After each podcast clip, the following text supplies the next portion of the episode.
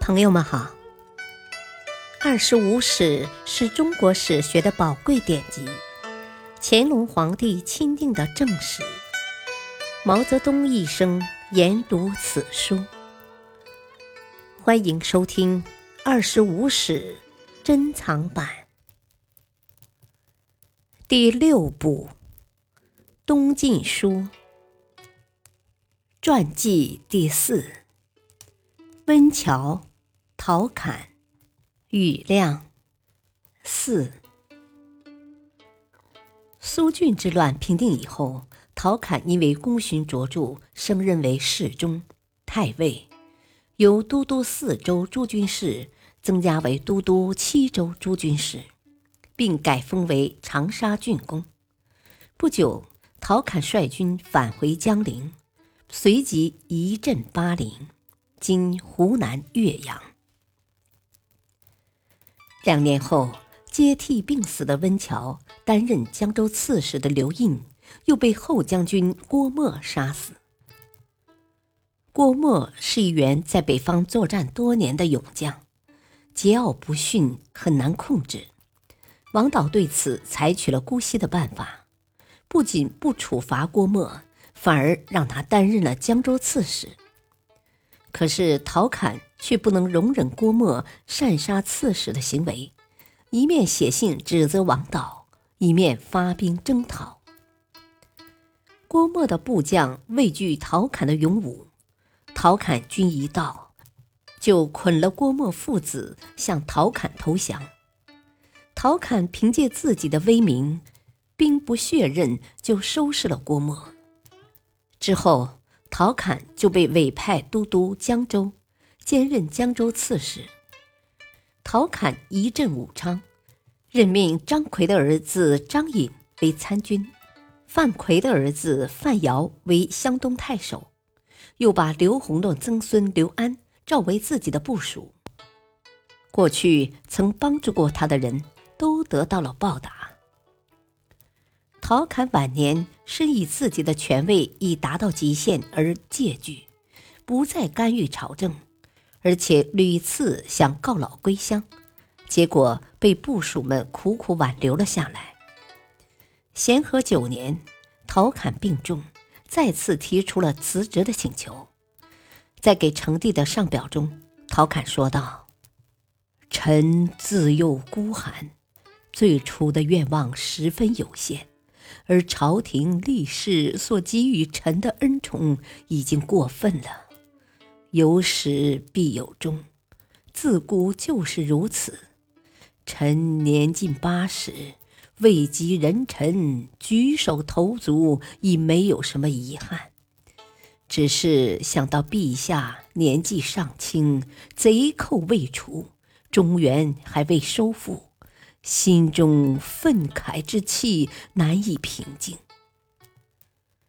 他在辞职的同时，又向成帝建议说：“江州刺史一职是内外要害所在，愿陛下尽快选择继任人选，必须是优异的人才，才能既宣扬朝廷的德政，又继续完成臣的志向。”只要这样做了，臣就虽死犹生了。